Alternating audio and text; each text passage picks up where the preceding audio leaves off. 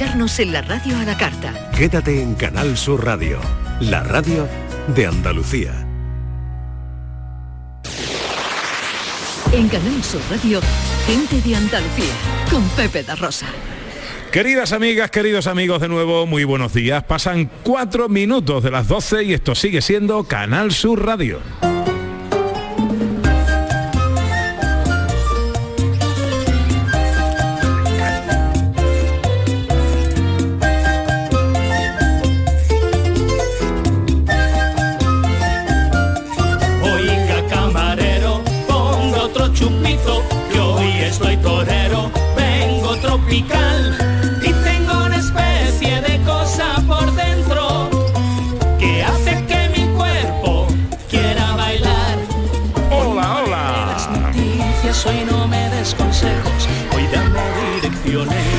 ¿Qué tal? ¿Cómo están? ¿Cómo llevan esta mañana de sábado 4 de marzo de 2023?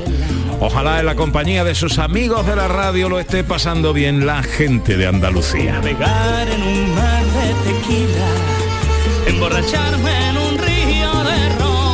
Segunda hora de paseo por Andalucía, hoy especialmente desde Málaga, desde el Museo del Videojuego Malagueño, museo que hace número 40 de la red de museos malagueños y que aspira a ser el segundo más visitado de la ciudad y eh, a fe que lo va a conseguir por el éxito de este mes, al menos el que atesora en este primer mes eh, de funcionamiento. Tres plantas de magia, tres plantas que hacen las delicias de los más pequeños.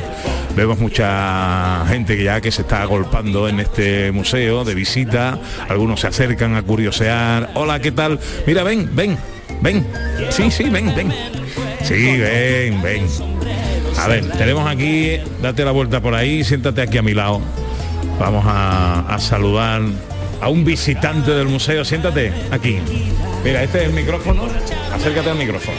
¿Cómo te llamas? Félix, Félix. ¿De dónde eres, Félix? de Málaga. De Málaga, eres de aquí. Estás viendo el museo, ¿no? Sí. Sí, porque tú vas a, ven- a verme a mí no has venido. bueno, ¿qué te gusta del museo? Mm, todo. Todo. ¿Has jugado algo ya o no? Mm, sí. ¿Qué te parecen los videojuegos, los antiguos? Los de mi edad, los de mi e- época. Pues... Pues... Están, están guay. Están guay. Claro, ¿Pero te- parecen aburridos o, o te gusta jugar con Mm, ellos? Me gusta. Sí, ¿no? Sí. ¿Tú, el, el favorito tuyo cuál es?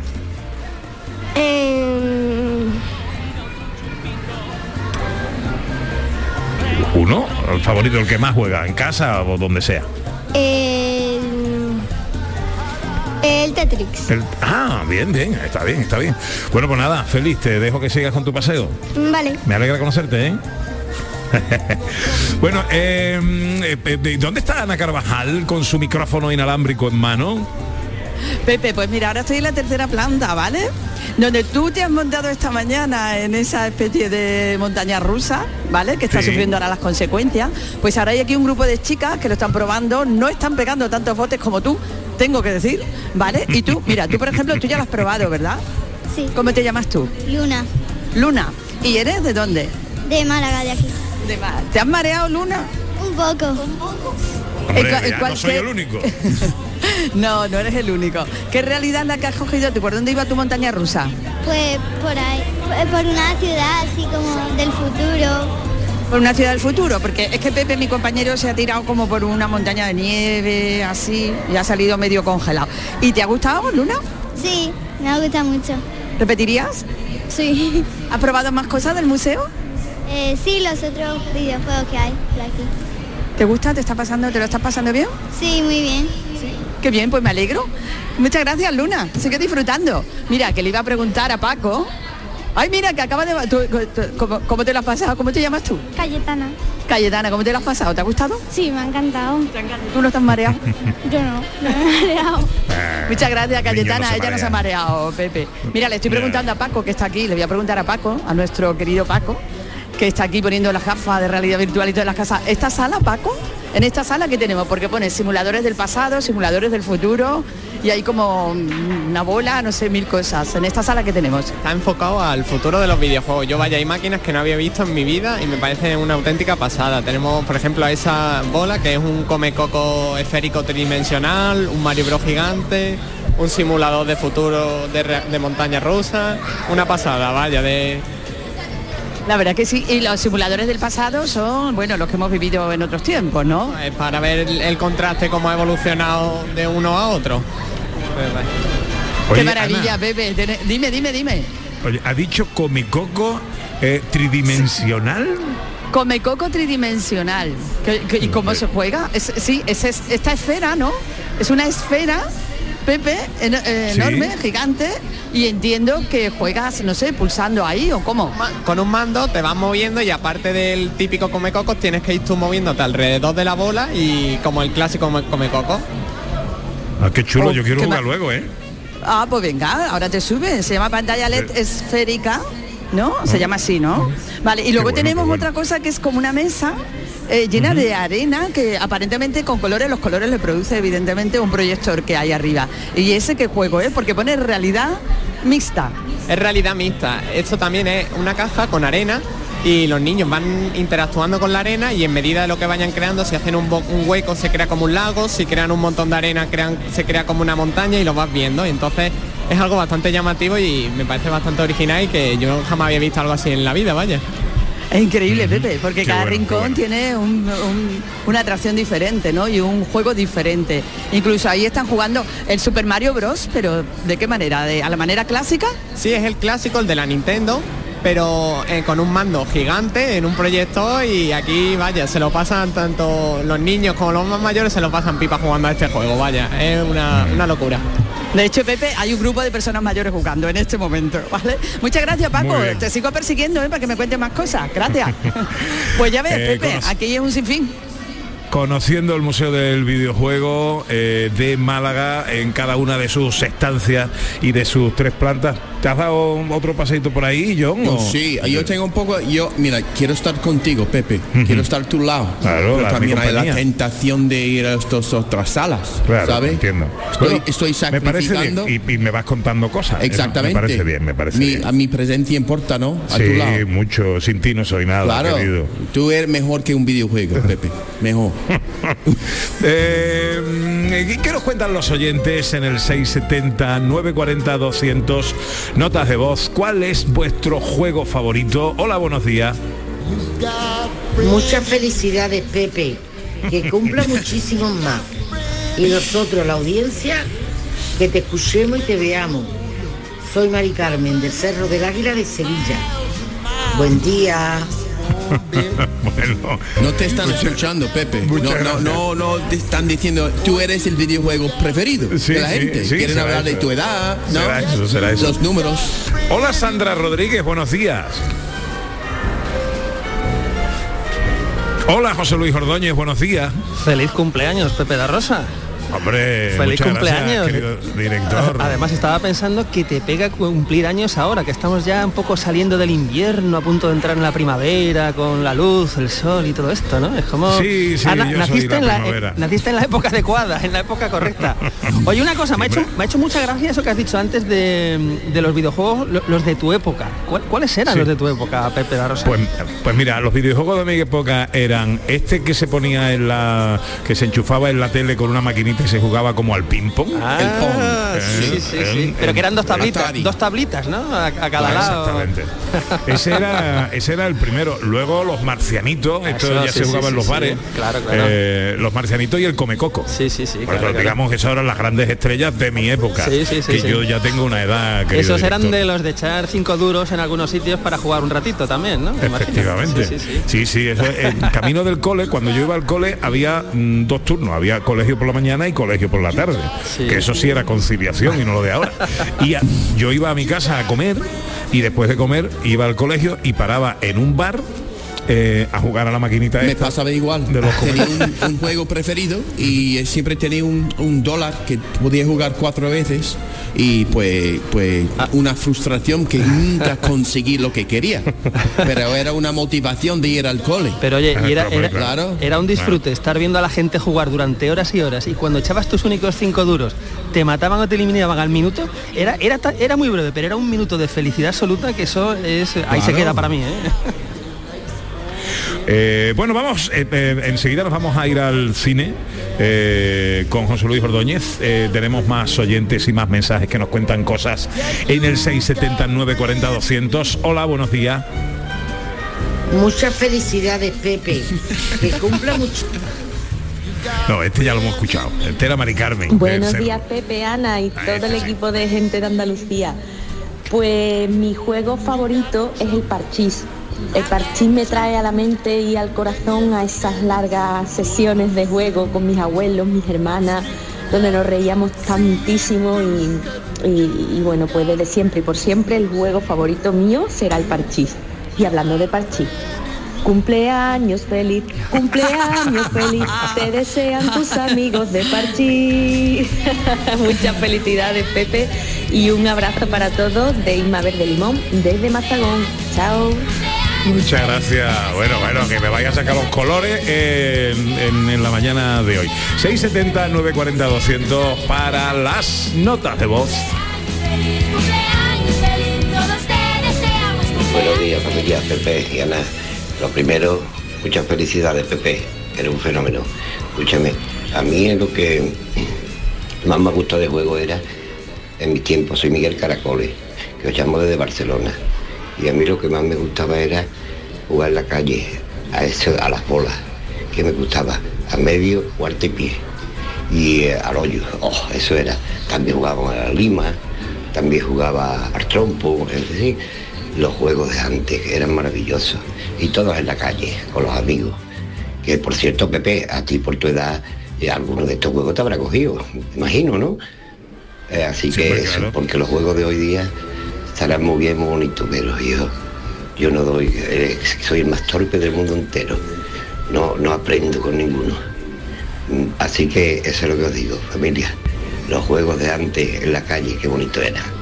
Venga, familia, os quiero. Hombre, la lima, las canicas, todo Que tengo aquí un mensaje para ti de nuestro amigo Carlos de mi tierra. Ah, sí. Que dice, mm, dile a mi amigo Pepe que los videojuegos de su época eran una lanza y un escudo hecho de cartón. Vaya, hombre, vaya, Carlito. Yo también te quiero, Carlito. bueno, eh, que nos vamos a unos consejitos. A la vuelta nos vamos al cine con José Luis Ordóñez. Sur Radio, gente de Andalucía con Pepe da Rosa. En marzo, despierta la primavera con Social Energy. Revolucionate iluminando tu hogar noche y día, consumiendo tu propia energía y ahorra hasta el 90% en tu factura de luz gracias a nuestras baterías. Aprovecha las subvenciones disponibles para ahorrar con tus paneles solares. Primeras marcas con hasta 25 años de garantía. Estudio gratuito en el 955 44 11 11 y socialenergy.es. La revolución solar es Social Energy. La mañana de Andalucía con Jesús Vigorra es una auténtica referencia en la radio. Información útil, actualidad y sobre todo cercanía, por muy lejos que estés. Yo llevo en mi maleta garbanzo, lentejas, chorizo. Para hacerme en invierno aquí en Suiza con el frío que hace unas buenas ollas de, de lentejas y de garbanzo. Y os hablo desde el sur de Inglaterra. Y bueno, Jesús, lo de los huesos del puchero, eso es algo básico para un andaluz en el extranjero. La mañana de Andalucía con Jesús Vigorra. Contigo estés donde estés. De lunes a viernes desde las 6 de la mañana. Más Andalucía, más Canal Sur Radio.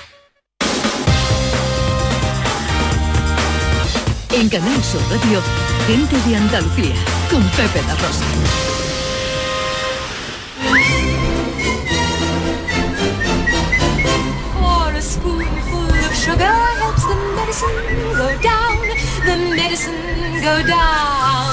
Pues con José Luis Ordóñez nos vamos al cine, repaso a la actualidad. Ana Carvajal, eh, ¿qué tenemos por ahí? Bueno, pues tenemos, no puede ser de otra manera, empieza el día 10, ya lo hemos anticipado antes con Cristina, que está en la antesala, eh, coordinando la antesala del Festival de Málaga, y el día 10 pues arranca el Festival de Málaga. Hombre, y- hay que estar ahí porque es la edición número 26, que parece que fue ayer, pero oye, eh, llevamos ya unos años, ¿verdad? Y hombre, muy importante la sección oficial, 22 títulos, de los cuales 20 son a concurso, salvo la inaugural y la, clausura. 12 películas españolas, 8 procedentes de Latinoamérica. Recordemos que el Festival de Málaga es muy importante porque normalmente es un anticipo de las grandes películas españolas que se van a estrenar durante el resto del año, ¿no? Y ahí tenemos pues lo nuevo de, Gerardo Herrero, de Matías Vice y la que abre el festival que es Alguien que cuide de mí, de Elvira Lendo y Daniela Feyerman. Hay homenajes, como siempre, y premios honoríficos. Este año a Blanca Portillo, a Alberto Rodríguez, eh, a Yuyu Beringola, a Rafael, ojo, y a Carla Simón, ¿no? Eh, entonces, bueno, esto creo que está muy bien siempre, los homenajes, los premios honoríficos. Y hay una sección que me ha llamado mucho la atención, que es la sección 5 minutos de cine, donde se presentan eh, diferentes proyectos, películas, pero en diferentes fases de desarrollo. Pues a lo mejor ha empezado a rodarse o se está montando en este momento. Y aquí tenemos, por ejemplo, la nueva película de Guillermo Rojas, Solos en la noche, lo nuevo de José Manuel Serrano Cueto, Osorio, Osario Negro, Osario Norte, perdón, y lo nuevo de Miguel Olid, del documental Summers el Rebelde, que va a tratar sobre el director andaluz Manuel Summers, que fue un director de gran éxito en los 70 y 80, pero que tiene una carrera brillantísima en los 60, ¿no? En fin, que, que desde el día 10 hasta el 19 de marzo tenemos que estar todos en Málaga. Bueno, y comienza... comienza, ¿no? Continúa, continúa. La, La- temporada de premios previa a los Oscars. Hombre, es que esto no, es no parar, porque los Oscars son de- el día 13, 13 de marzo, 14 de marzo, creo que son los Oscars, pues eh, se han entregado los premios del Sindicato de Actores de Hollywood, donde ha ganado, pues, eh, la que ha ganado más premios es todo a la vez en todas partes, que ha ganado, ojo, el mejor reparto global en una película. Eh, Brendan Fraser ha vuelto a ganar por, por su película de la ballena, Jamie Lee Curtis, eh, Kei Hui Kwan, el tapón de Indiana Jones, ha vuelto a ganar también. En fin, que, están ahí los premios que son como un pequeño anticipo y también se han entregado los del sindicato de productores donde ha vuelto a ganar todo eh, en todas partes al mismo tiempo, ¿no? Que parece que es la película que apunta sorprendentemente a ganar en los Oscar de este año. Bueno. Enseguida te pregunto por los estrenos de la semana en la cartelera de cine, pero eh, queríamos hablar, Ana Carvajal, de la primera serie de animación para adultos eh, que va a emitir la plataforma HBO y que está hecha íntegramente en Granada. Así es, Pepe, así es. Eh, talento granadino, en este caso una serie además que se está convirtiendo en una de las series más vistas, con guion de Joaquín Reyes, Ernesto Sevilla y Miguel Esteban, pero que está animada totalmente por un estudio granadino, con un montón de personal y de talento de Granada trabajando en ella. La serie se llama Pobre Diablo. ¿La conoces, José Luis? Pues la conozco, no he tenido ocasión de verla, pero sí la conozco. eh, creo que está arrollando en audiencia de manera, bueno, pero pero a la altura de super series que hay ahora mismo, como The Last of Us, ¿no? Que es como la gran serie, pues ahí a esa altura. Y bueno, me parece impresionante, impresionante. Vamos a saludar al director creativo del estudio de producción Rocking Animation, que son los productores eh, de esta serie. Manuel Sicilia, buenos días. Hola, muy buenos días, ¿qué tal? Encantado de saludarte, amigo.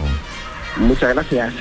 Felici- felicidades ante todo. Estáis triunfando ahí con las audiencias. Pues estamos sorprendidos los primeros porque siendo una serie tan pequeñita eh, en cuanto a presupuesto y tal, y, y que de repente esperábamos como mucho estar un tercero, cuarto o quinto puesto en, en la plataforma de HBO y de repente la sorpresa de que se pone número uno por encima de Last of Us, que es como la serie más importante del mundo ahora mismo, pues imagínate, fue una sorpresa increíble. Qué bien, qué bien. Oye, cuando decimos que eh, la serie está hecha íntegramente en Granada, eh, ¿a qué nos referimos? ¿Qué engloba ese, mm, esa definición? Bueno, lo primero es que eh, digamos que nosotros somos el, el estudio que fabrica la serie y como bien habéis dicho es un concepto y es un proyecto de, de Joaquín Reyes, de Miguel Esteban y de Ernesto Sevilla. Entonces, eh, lo que significa es que nosotros somos el equipo encargado de, digamos, de crear la animación, de fabricar la animación y, y, bueno, eh, es un proyecto en 2D, o sea, que significa que hay muchísima gente que va dibujando frame a frame y hacer todo lo que hace la serie físicamente, lo que es crear la serie. Luego es cierto que, que todo el equipo base está en Granada, porque hemos sido en total 90 personas, pero sí que había gente colaborando pues en Madrid, en Barcelona, en Alemania, pero digamos que el equipo base, el, más de la mitad de la gente está allí y desde allí coordinábamos toda la producción también.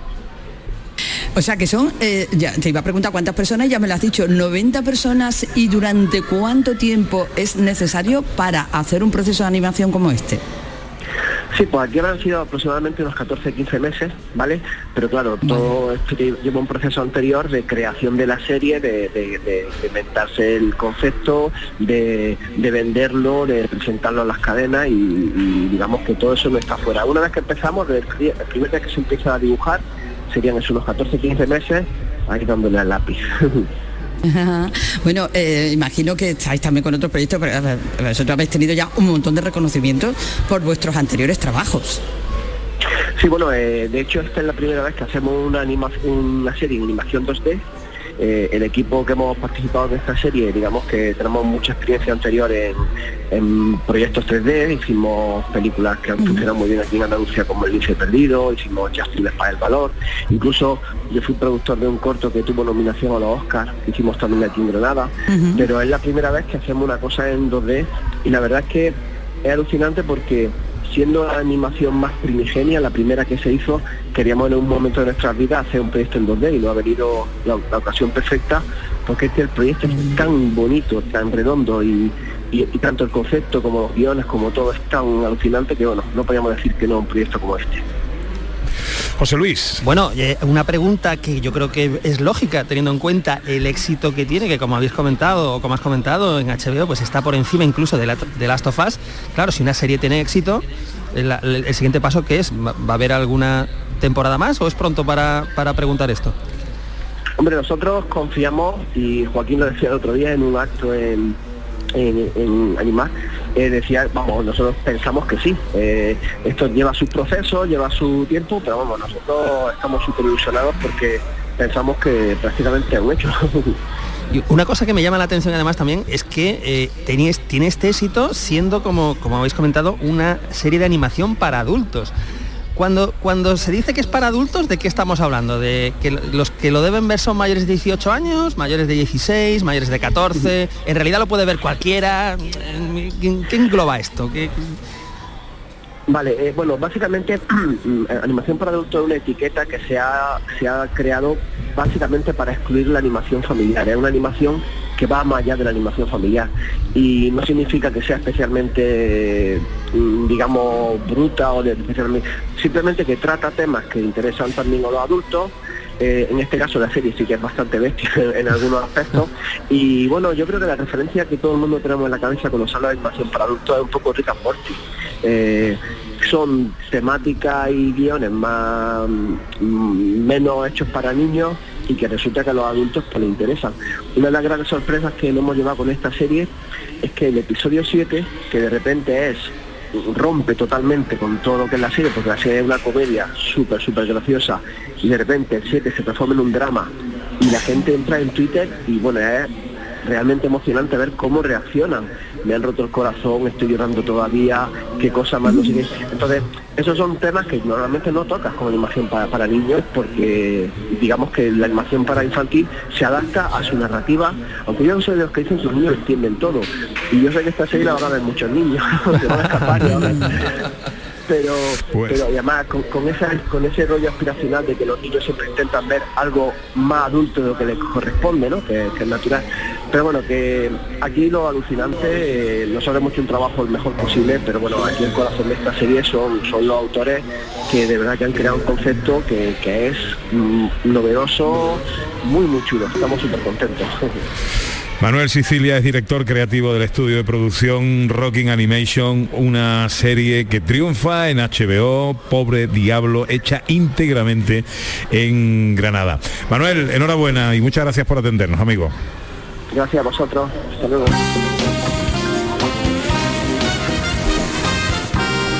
Director, vamos con los estrenos de la cartelera para esta semana. Pues vamos a empezar con un estreno, un estreno muy potente, porque, ojo, tenemos una película que es la, a ver si no me equivoco, la novena entrega en una saga de boxeo que empezó con Rocky en el año 76. Ahora estamos en la segunda, no sé, serie de películas relacionadas con el boxeo. Y vamos a empezar, claro, con Creed 3. Estos últimos siete años de mi vida han sido un auténtico sueño. Bianca, Rocky, mi padre. Todo esto se lo debo a ellos.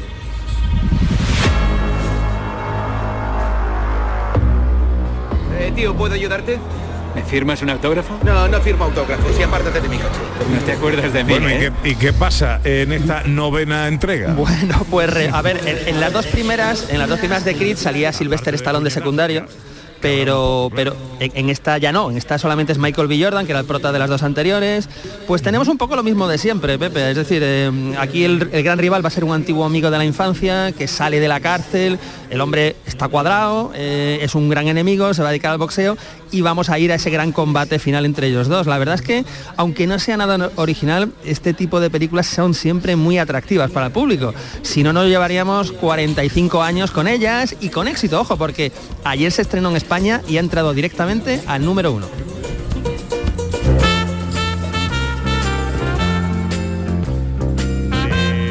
Ah, eh, eh, El Reino Unido nos llega un drama. Un drama, esto es completamente diferente, completamente diferente porque es un drama además de Florian Zeller que nos trajo el padre eh, también hace un par de años, un drama magnífico.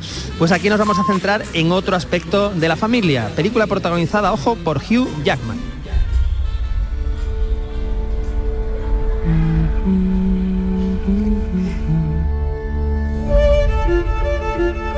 ¿Qué haces aquí? Nicolás lleva casi un mes sin ir al instituto. Quería saber cómo estás. ¿Ha pasado algo? ¿Eres consciente de que pueden expulsarte? ¿Puedo vivir contigo? Dices que no conectas mucho con los de tu edad. Tu otro hijo también te necesita y siempre estás trabajando. ¿Ha hablado contigo de nuestro divorcio? Intentado ayudarte. Buen cartel y reparto tiene la película. Un repartazo y, y la verdad es que la trama es muy interesante porque tenemos, como hemos escuchado en el tráiler, el personaje Hugh Hugh Jackman que tiene una nueva pareja, tiene un bebé pequeño, pero también tiene un hijo adolescente de una relación anterior, un hijo adolescente además que atraviesa pues una, una fase difícil, una fase problemática y cómo combinar todo esto, ¿no? El bebé pequeño, el hijo adolescente, la nueva pareja, en fin, creo que es una película muy interesante donde además de Hugh Jackman está Laura Dern, está Vanessa Kirby y por supuesto el gran Anthony Hopkins. Y para terminar un drama también, pero en este caso español. Un drama español eh, que en este caso está dirigido por Ignacio Nacho, con un reparto que incluye a María Gil, a Ignacio Nacho y a Salva Reina y se llama Isósceles. Me alegro mucho que me haya llamado a decirme que me quiere. No te he llamado para eso.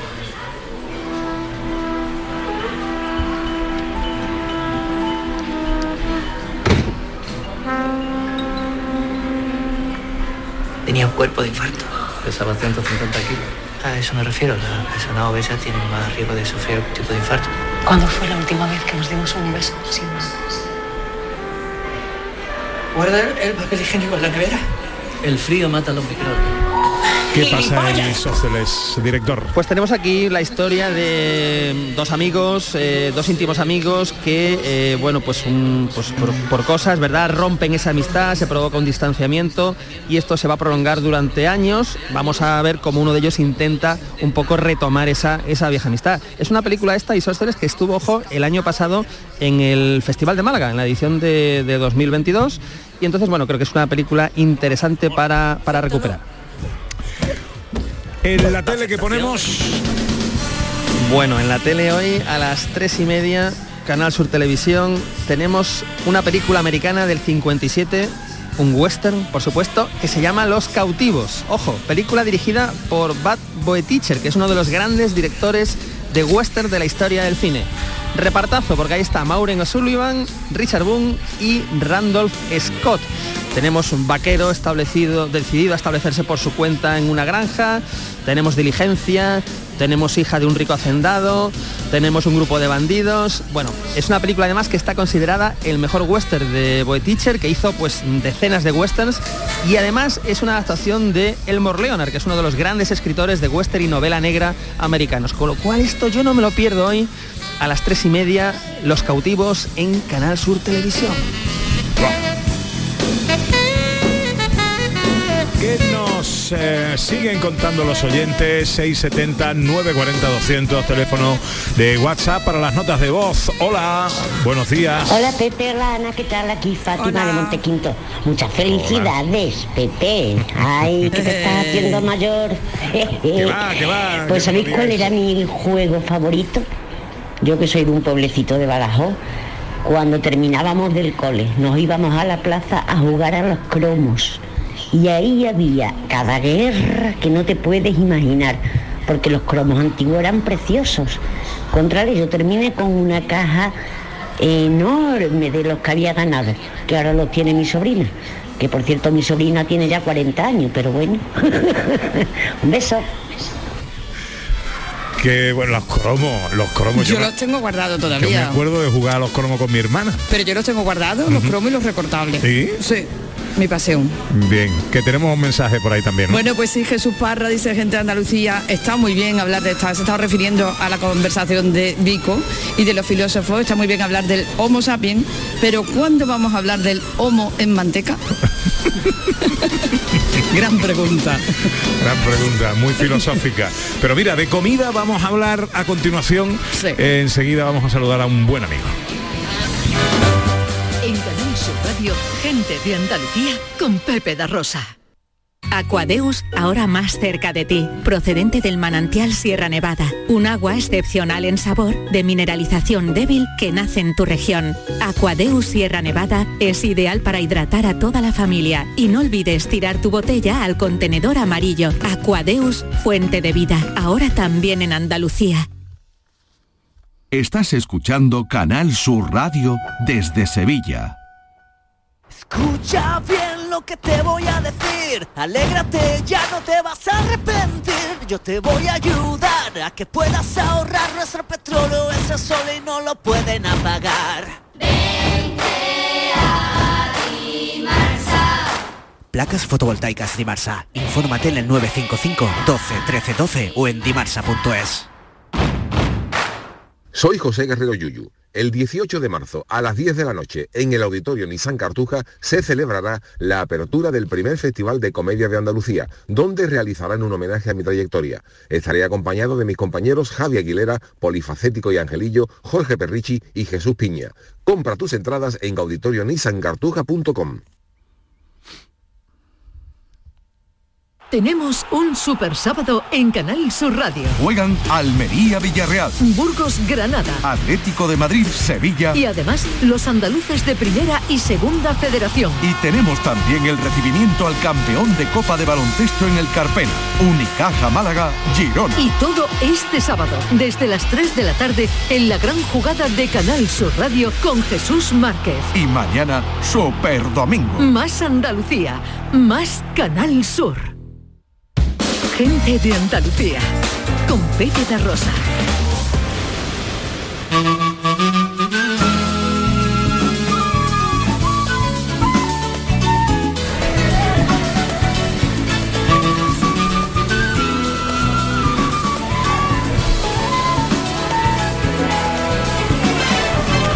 Yo te doy, yo te doy, yo te doy tu meda.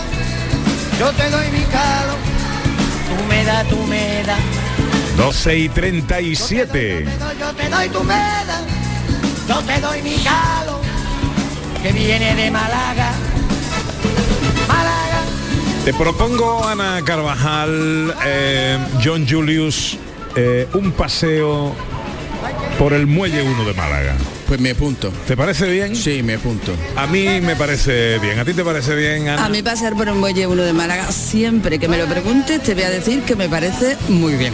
Esa puerta al Mediterráneo, que es también la entrada a Málaga desde el mar, eh, que es un gustazo para los sentidos, pasear por ahí y encontrarse a un, un rinconcito donde te recibe un amigo al que apreciamos y queremos desde hace ya muchos años. Así es, Pepe, y donde reside además el talento. En este caso estamos hablando del talento culinario, porque estamos hablando de José Carlos García, al que virtualmente también hemos tenido en muchas ocasiones en nuestro programa, y en esta ocasión, vuelvo a reiterar, en este mundo virtual eh, tenemos la suerte de, tenernos, de tenerlo aquí con nosotros en persona. Estrella Michelin y dos soles Repsol. Querido José Carlos García, qué alegría. Qué alegría más grande. Pues buenas tardes, oyentes, Pepe, felicidades, Ana, muchas gracias. Muchas gracias. Es un placer estar con vosotros. Además tenía ganas de estar con vosotros ya. Es ¿eh? que nunca nos vemos en persona. Siempre ¿verdad? lo he intentado, pero ahí No había manera. Hombre, es complicado porque a estas horas ya están los fogones empezando a calentarse, ¿no? Bueno, yo me he venido y lo he dejado ardiendo todo, lo he dejado en ebullición y ahora me lo tienen controlado. Ahora me acoplo y ya damos los almuerzos, pero Sí, me he pegado la escapadita que me apetecía. Oye, eh, tiene eh, esto de las estrellas Michelin eh, y los menús de gustación y todo esto, ¿está, está también sujeto a unos horarios o yo puedo ir a comer cuando me dé la gana? Bueno, no- nosotros te- intentamos establecer unos horarios, pero como siempre el cliente manda, ¿no? Nosotros intentamos sobre todo por, por, por organizarnos bien, porque todo sea una ceremonia y sobre todo porque la gente disfrute después de comer, ¿no? La gente cuando llega tarde luego no disfruta igual, entonces intentamos, eh, bueno, pues respetar los horarios, pero insisto, esta noche por ejemplo vienen unos invitados muy especiales, son gente muy especial y bueno, y llegan un poquito más tarde Hay nos, que nos adaptamos a ellos. Claro, porque esto, mm, eh, José Carlos, no es tan sencillo a lo mejor como llegar a un restaurante y decir, bueno, quiero este plato y este otro. Esto tiene una liturgia, tiene una ceremonia, tiene un proceso y tiene unos tiempos. Claro, bueno, todos los restaurantes tienen ese proceso. Lo que pasa es que nosotros los, los acentuamos más porque vamos llevando, eh, bueno, pues un pequeñito teatro. Entonces, claro, necesitamos que todo el escenario esté en condición y que los actores Claro. estén en su momento óptimo. Eh, ¿Cuánto se tarda en comer en José Carlos García, en Muelle 1? Bueno, esta pregunta es muy habitual, ¿no? Que los clientes y los amigos nos preguntan, mire usted, voy desde, desde Sevilla, vamos a comer a su restaurante, ¿cuánto vamos a tardar? Yo siempre digo lo mismo, intento no, no- no ser muy, mm, eh, ¿cómo se dice?, muy sincero, intento sacar la diplomacia y le digo, depende de lo que usted quiera, depende si- Ah, si, está claro. fumando, si está con el móvil, si va al baño, pero bueno, siendo, siendo un poco sensatos, dos horas se disfruta de maravilla. En nuestro caso, que hay un menú de 19 bocados. Nunca me gusta decir 19 platos porque parece que nos vamos a hinchar la Claro. tripa. Y como tú bien sabes, Pepe, esos menús realmente nos dejan luego tiempo para seguir disfrutando, para disfrutar de la ciudad, para disfrutar de un museo. Y, y- y no, no hay que dar miedo, pero esos 19 bocados necesitamos, yo necesito dos horitas para que disfruten. Cada, cua- ah, perdón, Pepe, no, no, iba a preguntar que cada, cada cuánto tiempo se cambia el menú, con las estaciones, con de qué manera. Antiguamente cambiábamos por estación y hacíamos borrón y cuenta nueva. No hemos dado cuenta que el cliente viene buscando algunas cosas que se han hecho ya de la casa. claro. Entonces, hay dos, ahora hay dos eh, datos importantes para cambiar el menú. El primero es el paseo por el mercado todos los días. Yo esta mañana a las siete y media me he dado mi vueltecita. He dado dos vueltas, una virtual que me mandan fotos del producto y otra que hago físicamente. De hecho, he venido con mis hijos porque hemos estado en el mercado. Y luego hay una muy importante, que es el estado de ánimo de las personas. Eso es importante. Y que tanto yo como líder de la cocina, como todo el equipo, como el equipo de sala, a veces provoca que los cambios sean muy, muy eh, rápidos, que haya muchos cambios. Por lo tanto, eh, eh, los cambios no es como antes. Ahora van surgiendo producto y estado de ánimo. No te que habrá dejado el pescado en el coche, ¿no? No, lo he llevado y he venido corriendo. Tú eres además un gran defensor del producto local.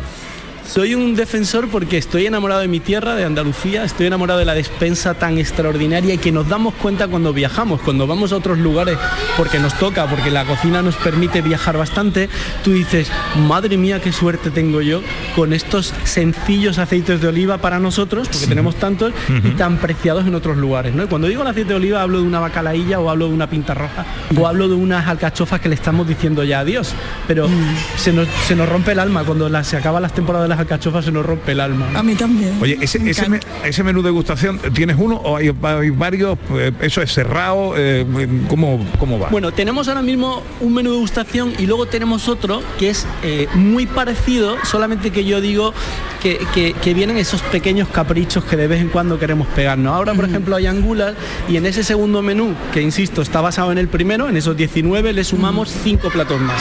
Pero ya son caprichos, angula, un poco de caviar, un poco de trufa negra, un poco de pichón madurado, que no son necesarios, pero de vez en cuando y después de todo lo que hemos pasado, muchos clientes que dicen, o para lo que queda en el convento, el tío para adelante. Sí, porque estaba en, en el camino aquí, José Carlos estaba diciendo que a mí no me gustan mucho en general los mariscos, pero al llegar a Málaga y al ver el mar, sabe psicológicamente me entra ganas de probar cosas. ¿Tú crees? Porque estaba hablando de, de una cena de, de- dos horas. Psicológicamente está pues manipulando el ambiente para que, para que entre más sabores, para que el, el cliente tenga más, un poco más te- yo atrevido un poco más atrevido de probar cosas Eh, eh, funciona no psicológicamente con estas dos horas Claro, nosotros lo que intentamos es primero conquistar al cliente por lo que le han es- con lo que le han dicho o por esos cuarenta y tantos años de trayectoria que lleva mi familia. Pero sí que es verdad lo que tú dices es que existe un pequeñito teatro, existe Sí. una liturgia desde que llegas, que entras por la cocina, que ves a los cocineros, que ves manipulando la verdura, la carne, e intentamos conquistarte y, y hacer que te dejes llevar por nosotros. Sí. Entonces es verdad que muchos clientes que vienen pensando en, jo, ¿qué me voy a encontrar aquí? ¿Qué voy a hacer? Al final los acabas conquistando. Y Ya. esa parte de nuestro trabajo, ¿no? Exacto. A mí me parece una preciosidad y me emociona. O sea, yo he llorado. ¿Y, y qué pasa, y qué pasa cuando eh, eh, tú montas esa parafernalia de la que hablaba John Julius, esa puesta en escena, os trabajáis mucho, eh, también todo el tema del, del menaje, y claro, en una comida de dos horas, dentro de los locales, evidentemente no se puede fumar, y te llena uno y te dice, "Ah, espérate ahí que me voy a salir a fumar un cigarro. Bueno, ¿Te, te mata? ¿Lo quieres matar? ¿Qué? Bueno, esto, lo, lo- ¿tengo que decir la verdad aquí? Sí, sí, vale. sí, sí. Hay que Bueno, decir la verdad. Los Aquí- fumadores no pueden escuchar. No, aquí lo que hacemos es sacar, sacar el capote y toreamos un poco. Entonces yo me enfado bastante, pero está Lourdes, que es mi mujer, que es la directora de sala, y me calma y me dice, amigo, tú no entiendes que hay gente que tiene que fumar. Entonces ahí me calmo un poco. Pero nos rompe todo el, todo el, todo el esquema. Es verdad que cada día el cliente nos avisa y nos dice, mire usted, yo soy fumador, yo voy a hacer una interrupción de vez. Entonces ya somos amigos. Vale. Por lo tanto, estamos Bien. llegando a un consenso.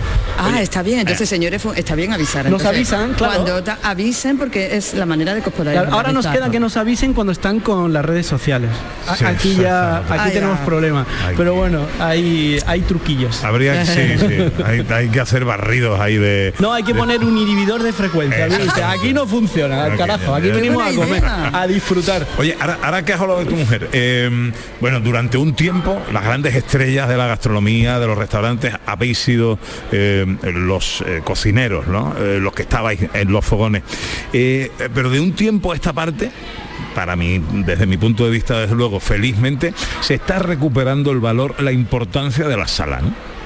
Hombre, sin duda un restaurante forma parte sala y cocina. Es verdad que los cocineros hemos sido muy ambiciosos, muy egoístas y también nos han dado pie, el cliente nos ha dado pie y hemos estado siendo los líderes y las estrellitas como bien dices. Pero yo que he nacido en un restaurante siempre he visto la parte importante de, de ese equipo de sala que son los que me reciben, son los que me dan la sonrisa, son los que me permiten el capricho y sin duda eh, eh, somos uno con el otro, ¿no? Y gracias a Dios, como tú bien dices, el cliente cada día le da más paso a, a este humilde profesión como es la sala, la cocina, a que tengan su lugar. Sí que es verdad que desde aquí lo lanzo, que no volvamos a hacer estrellitas. Tenemos que hacer gente humilde, gente que trabaje, gente que nos atienda, que al final hacemos eso. Nosotros nos dedicamos a hacer y disfrutar a la gente, no a ser estrellas del rock. Y lo hago como autocrítica. O sea, nosotros los cocineros en algún momento nos han puesto de, "Eh, eh, este señor es intocable. No, mire usted, este señor se tiene que remangar y, y- y limpiar el pescado y hacerse, eh, a- a disfrutar a los clientes. ¿no? Entonces, eh, sí, yo, yo estoy a favor de que esto se siga disfrutando en ambos, lados. La cocina José la Carlos. ¿también Bueno. puedo preguntar otra cosa? ¿Puedo? Muy rápidamente que te quedas sin tiempo. Ah, Mira, los olores, ¿sabe? De tener tantos platos, ¿no? Por ejemplo, tú cuando eh, a veces entras en una pizzería y el olor te trae de la calle, ¿no? El- ¿Tú crees en un restaurante con tantos platos, te, tú anima al cliente a oler cada cosa antes de saborearlo? Claro, no- nosotros intentamos que, por ejemplo, una lubina que hacemos con un adobillo, un adobo, Eso. eh, necesitamos que el cliente eh, reciba ese olor a adobo. Exacto. O cuando hacemos un gazpacho o un ajo blanco tienen que oler ese aceite de oliva. Es importante, forma parte de todo Exacto, el teatrillo. vale, muy bien. Es verdad que hay algunos clientes que pues no les gusta el olor a ajo, pues bueno, pues tendremos que evitarlo, ¿no? Bueno, eh, que te vamos a dejar que te vaya, ¿no? Si no, Sí, tiene no, que... si no se me va a pegar el arroz. Se te va a pegar el arroz.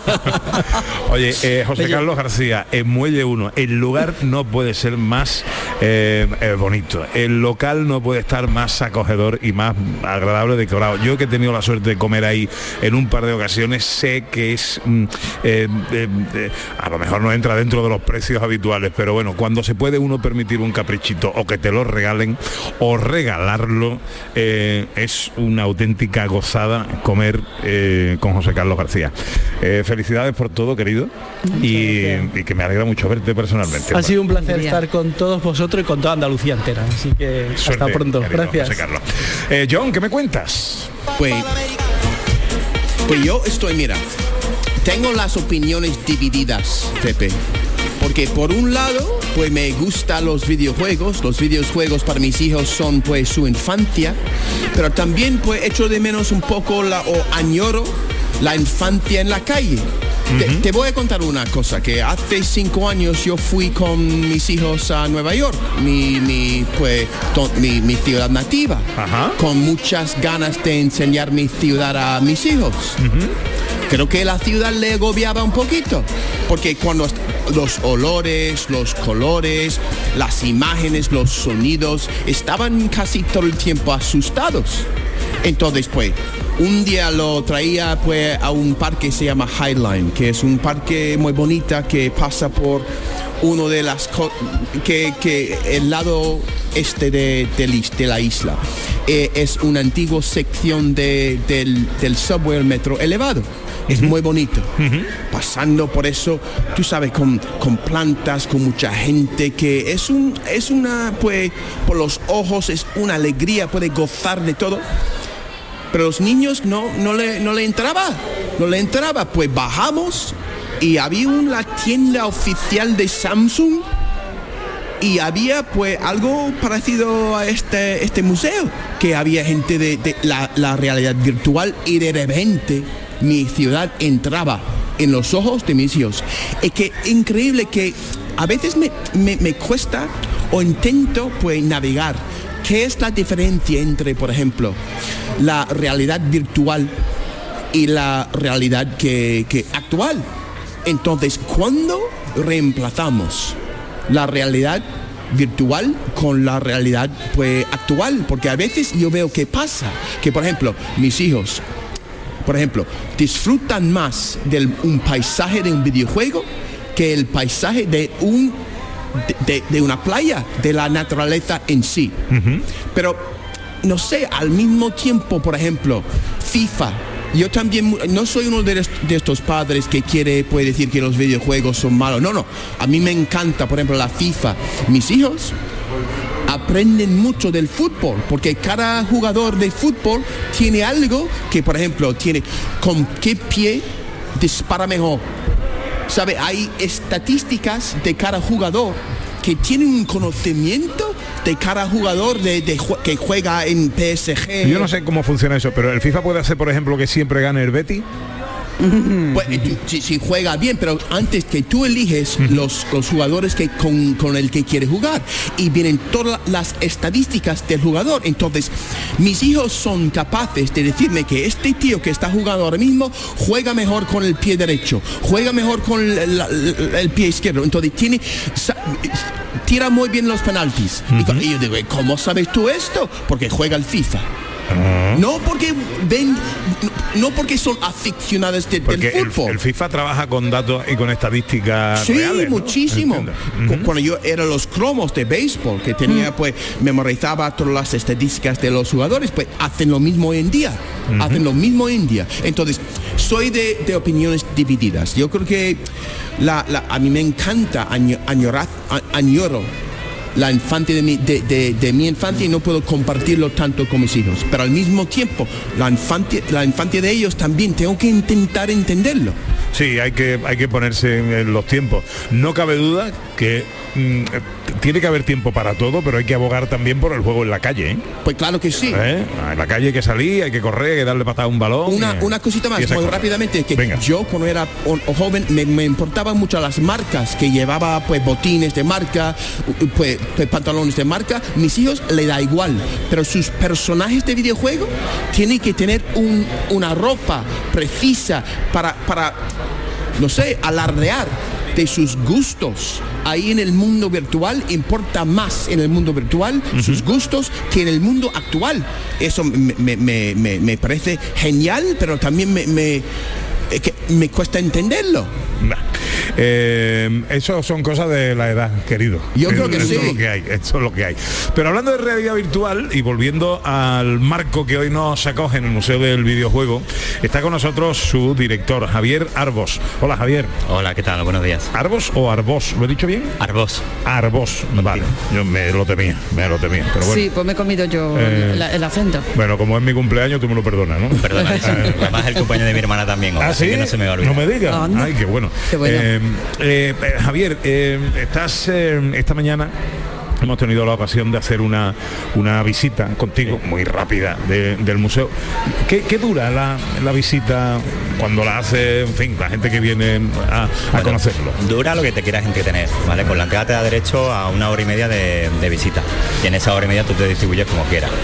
¿Vale? Es verdad que ahora no tenemos, si no tenemos mucha afluencia, nos da igual que te tires una hora y media, dos o dos y media. Claro, porque aquí eh, nos preguntábamos esta mañana cómo gestionar eh, los atascos ¿no? que pueda haber en sitios como por ejemplo el simulador este realidad virtual de la montaña rusa donde yo me monté, que esa será una de las joyas de la corona. Claro, porque realmente esa es la única, eh, la única consola que, genera un- una cola un tiempo determinado, porque la partida dura, tanto la más pequeña dura dos minutos y medio.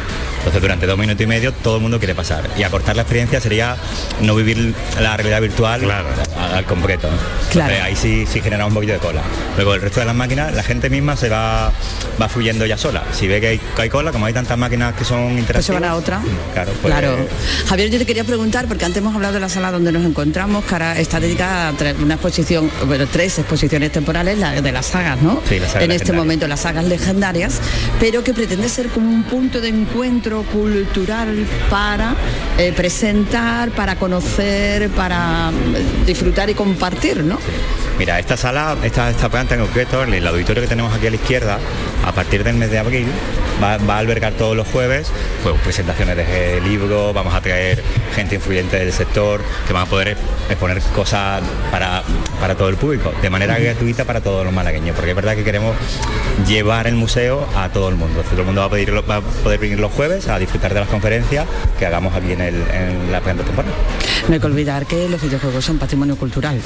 Eh, con lo cual todo eh, eh, está bien relacionado, ¿no? Todo lo que ocurra en ese sentido pues está bien relacionado porque estamos hablando de maridar todo esto con cultura en otras, en otros vertientes también del, del tipo que sea.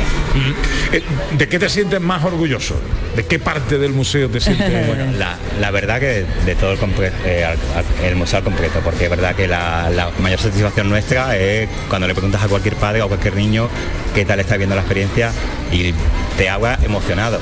Ostras, pues es que estoy disfrutando con el Pac-Man, que es el original, me acuerdo cuando llego al recreativo. El Pac-Man es el comecoco, ¿no? El ¿no? Sí, y la- realmente esa es nuestra mayor satisfacción. O sea, para Pero, nosotros... ¿quién, quién disfruta más, los niños o los mayores? Pues los dos, los dos. Es que a veces hay familias que tengo que separar el padre, digo, caballero, deje de jugar. y, sí, y otras veces es el niño. Realmente están ahí, ahí a la par, ¿eh? Porque es, un- es verdad que es un, no, es un museo sin edad. O sea, que va a disfrutar tanto el niño de 7 o 8 años como la persona de 45, 50, 55. John, ¿alguna pregunta para Javier? Pues A, a mí eso es lo que me- más me emocionaría, es ver los niños salir del museo hab- habiendo disfrutado. Porque a veces los niños se relacionan, desafortunadamente, los museos con el aburrimiento. Que eso no es justo, pero entran aquí y pues esta imagen que tienen de un museo que no es interactivo, que no tiene que ver con sus vidas, eso tiene que ver con sus vidas, porque he dicho, esta sala, aunque la, la exposición es temporal, eso es el videojuego preferido de mi hijo, God of War, el dios de la guerra. Y pues estoy enviando fotos a, mi- a mis hijos y ¿quién, quién venía? ¿Quién venía desde Sevilla para... para, para- Es que este museo Eso es, se trata. es al contrario que todos los demás museos. En, to- en ningún museo puedes tocar, puedes hacer fotos, no. Exacto. Aquí es obligatorio tocar, es obligatorio jugar y es obligatorio hacer fotos y compartirlos con los tuyos. Para que, que la gente venga. Yo le preguntaba al grupo de scouts que tenemos hoy por aquí por el, por el museo, a los monitores ahora mismo, y me decían, digo, mira, es que están los más pequeños de, de 10 añitos están disfrutando más con las consolas antiguas que con las nuevas. Interesante. Es increíble. Es que lo están flipando. Sí, Se han sí, metido sí. todos ahí jugando en, en la pequeña sala. Son novedades, ¿no? Pong es una novedad. Claro, para para ellos. ellos no lo conocen. Ya, ya, Fíjate no, que ya, no- ya, claro. Y lo están disfrutando al 100%. Oye, ¿qué horario tiene el museo? Desde las 10 de la mañana hasta las 10 de la noche. Ajá. ¿Y abre todos los días? Todos los días, de lunes a domingo. De lunes a domingo. Qué maravilla. Bueno, pues luego nos daremos otro paseíto por ahí a jugar algo, ¿no? Pues si no te mareas, porque si te mareas no te monto ya más. Bueno, no es culpa del juego. Pues es culpa lunes a domingo es todos los días. Todos los días, Ah, ¿por qué no dice todos los días? Sí, todos los días. Ah, pero lunes a domingo yo pensaba que había un, no sé, un hueco de un... No, no, todos los días. De 10 de la mañana No a 10 de la duermo, no duermo. Mi mujer no me ve. Ya Javier Arbós, eh, director del Museo del Videojuego de Málaga, ¿es ya el segundo más visitado? Bueno, no sé, lo sabemos a final de año, pero no es lo importante. Lo importante es que vengan a la familia y disfruten y, y, y sientan el amor que nosotros queremos, tenemos por los videojuegos y llegue a todo el mundo. Enhorabuena, gracias Javier. Muchas gracias a vosotros por venir. Poco a poco vamos llegando a la una. Es tiempo para la información en Canal Sur Radio y luego afrontamos la última hora que va a ser eh, frenética. No se la pierdan. Vamos a saludar a Salva Reina. Eh, vamos a tener aquí música en directo con los hermanos Ortigosa, a los que tantas ganas de ver. Siempre nos iremos de escapada, hablaremos con Café Quijano, estará Sandra con nosotros, nuestra historiadora, y tendremos un fin de fiesta muy singular. Todo eso será enseguida, venga.